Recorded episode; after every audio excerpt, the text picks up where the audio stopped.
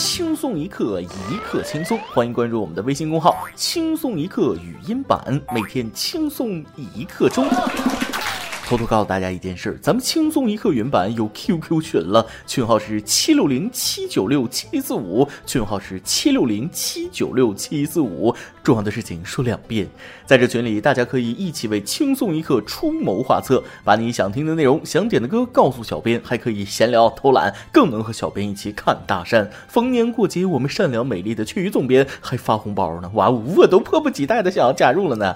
再说一遍，我们的群号七六零七九六七四五，轻松一刻的小编和美女总监在等待你们的加入哦。小时候有一次和邻居家的孩子打架，被老爸拖回家狂揍。老妈过来拉住老爸，说了：“差不多就行了啊，别打了。看你这累的一身臭汗。”正当我满含热泪，感激的看着老妈的时候，老妈拿起一根鸡毛掸子，说了我终生难忘的话：“换我来打一会儿。”各位听众，大家好，欢迎收听网易新闻首播的每日轻松一刻。您还通过搜索微信公众号“轻松一刻”原版了解更多气温趋势哦。大家好，我是做梦都想有个哥的主持人大波，那样就有人和我分享父母混合双打了。我问胖边有个哥哥是个什么感受呢？胖边就说了啊，没什么，就是那句妈，我哥打我会伴随你整个童年。别问我怎么知道的。国外一对小兄弟也是每天干仗，最近他俩又又又又又打架了，被爸妈强行塞进了一件大 T 恤里，意思是让他们哥俩和好。妈妈问他们为什么打架呢？弟弟就说了哥哥欺负他。哥哥说骑自行车的时候不小心摔倒，弟弟嘲笑他。弟弟在旁边接了一句：“那确实很好笑啊。”瞬间，哥哥扭头又是一拳，俩熊孩子又扭打在一起。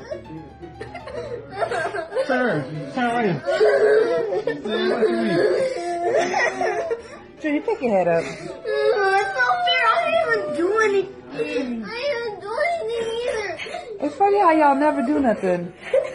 Jenny was chasing me and I got in trouble.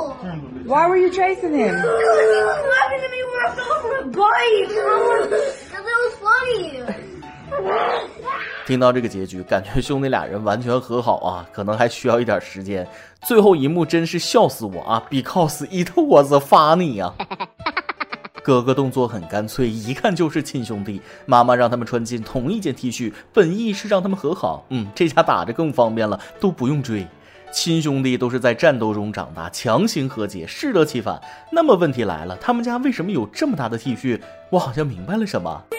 周末我在公园看见俩熊孩子打架啊，一个把另一个按倒在地上，两个人打的是脸红脖子粗的。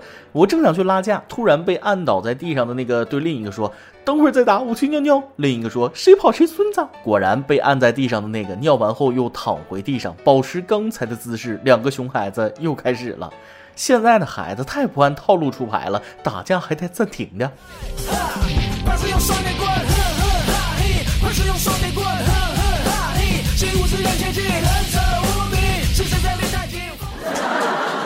熊孩子别打了啊！是老师留的作业不多，还是妈妈的皮鞭炒肉不好吃？小时候每个月总有那么三十几天不想上学。最近全国中小学都进行了期末考试，恭喜安徽芜湖的这位小同学喜提热搜。只见考场上他正在答题，左手手背上写有五个醒目的黑体字，题目看两遍。家长也是为孩子操碎了心呐，大概是怕孩子粗心丢分，千叮万嘱，又怕孩子记不住，考试前在孩子手背上写下来的。监考老师觉得很有趣，就拍了下来。现代版岳母刺字，一句话包含了老母亲声嘶力竭的怒吼啊！用心良苦，为难老母亲了。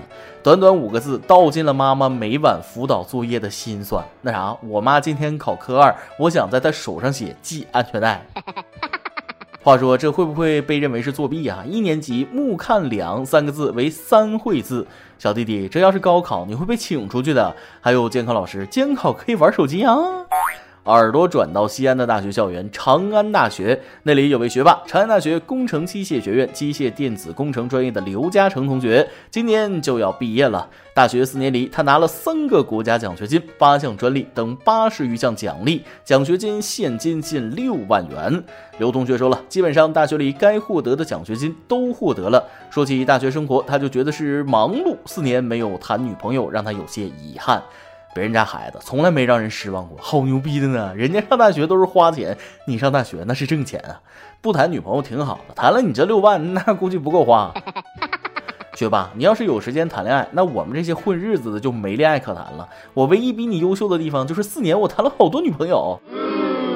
我也经常觉得自己是学霸，然后就醒来了。四年赚六万奖学金，真的挺厉害了，相当我一月工资！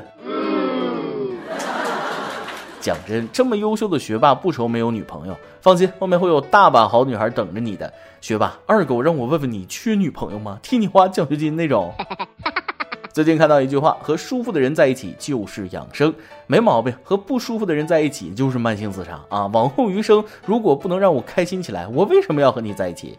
如果不能开心，我宁愿去看看外面的世界。最近，冲绳动物园十四只猴子就集体逃跑看世界。最厉害的是，他们拿了钥匙自己开门逃了出去。星球崛起了吗？可以查一查，可能领头的叫凯撒。日媒报道，六月二十七日上午，日本冲绳县冲绳儿童之国动物园饲养的十四只猴子集体逃跑。报道称，饲养员在离开时忘记将钥匙收起来，结果猴子非常聪明，自己拿了钥匙开了门，十四只集体逃跑。动物园紧急联系警方，大约一百人开始搜索。上午抓到两只，下午两只自己回来，剩下十只仍然在逃。动物园表示，找回所有猴子前将临时关闭。猴子自己拿钥匙开门，牛批啊！永远不要低估大圣的智商。猴子说了，世界那么大，我想去走走，等我玩过瘾了就回去。猴精，猴精的啊！难道这就是传说中的猴精吗？他们用实际行动证明了猴子的确是人类的祖先。想看监控视频啊？尤其是猴子拿钥匙自己开门那段，有两只猴子自己回来了，是外面的世界不精彩吗？连猴子都感受到世道艰辛了吗？还是吃不惯外面的饭？外面的世界很精彩。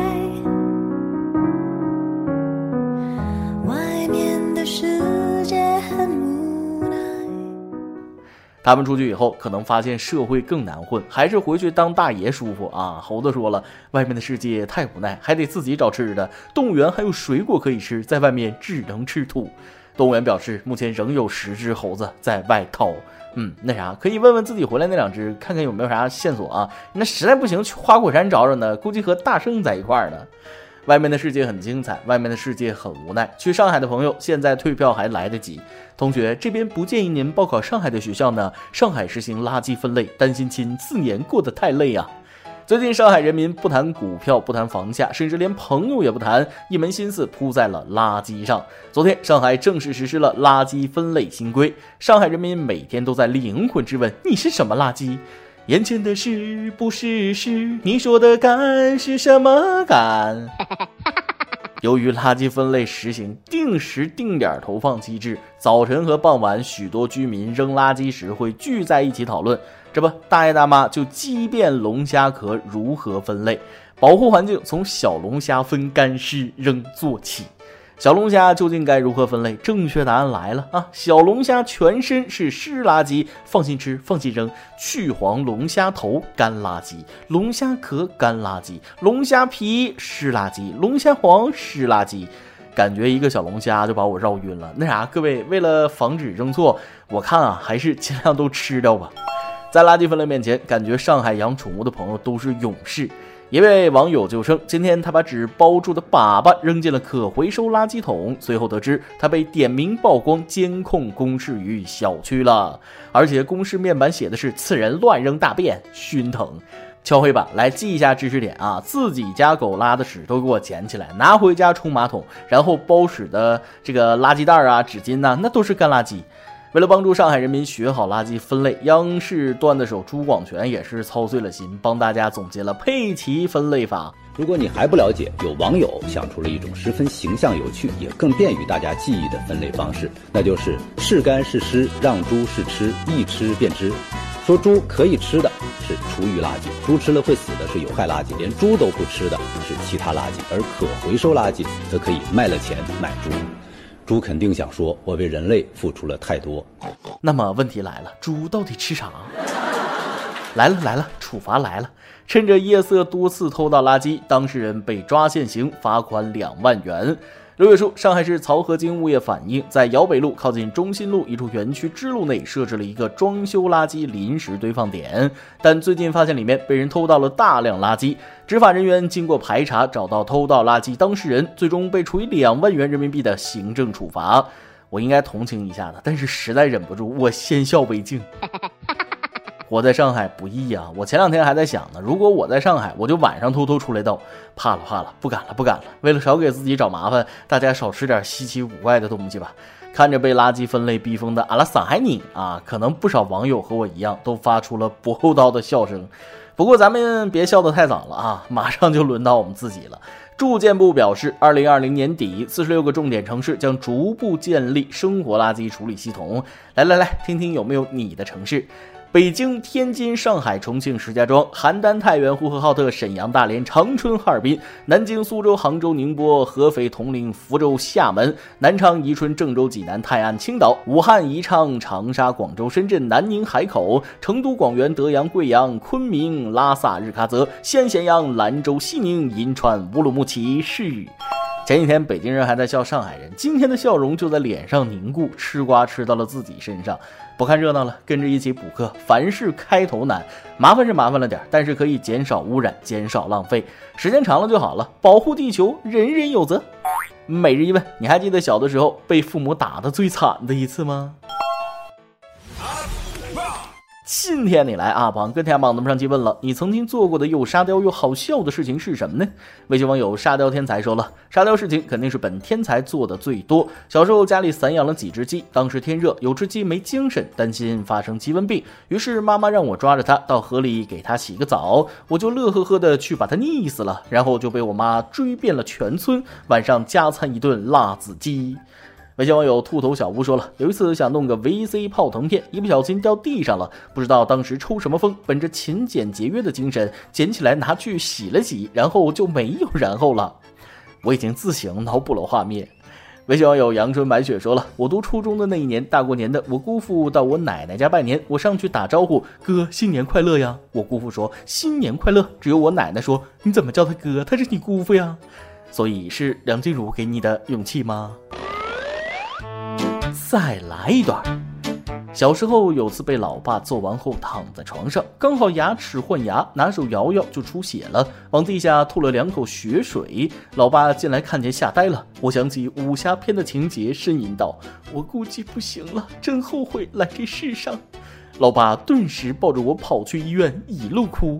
回来的时候，我被揍的真的后悔来这世上。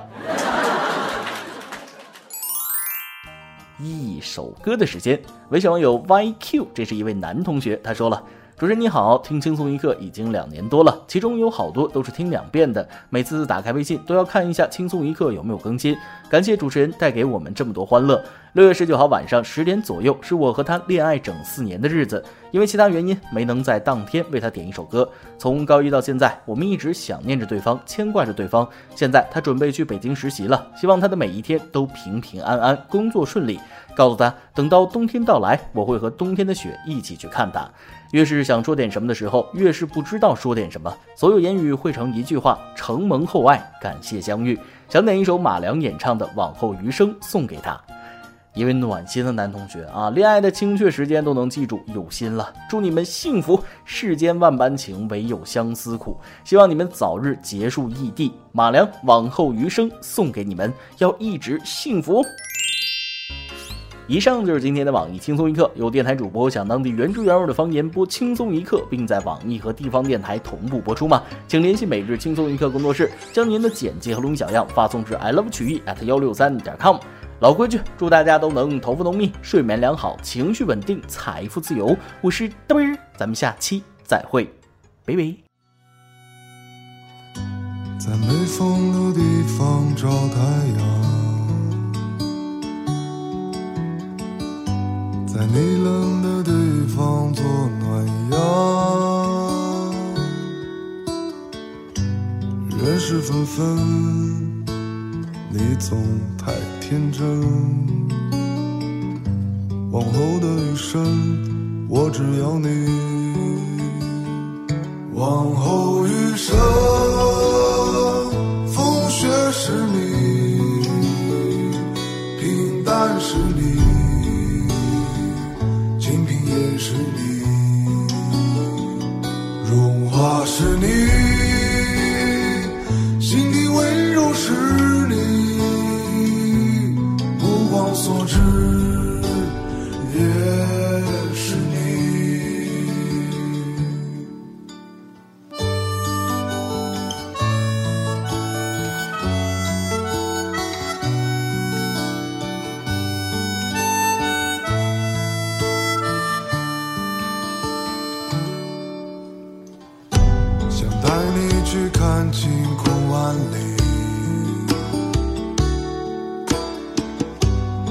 大声告诉你我为你着迷往事匆匆你总会被感动往后的余生我只要你。往后余生。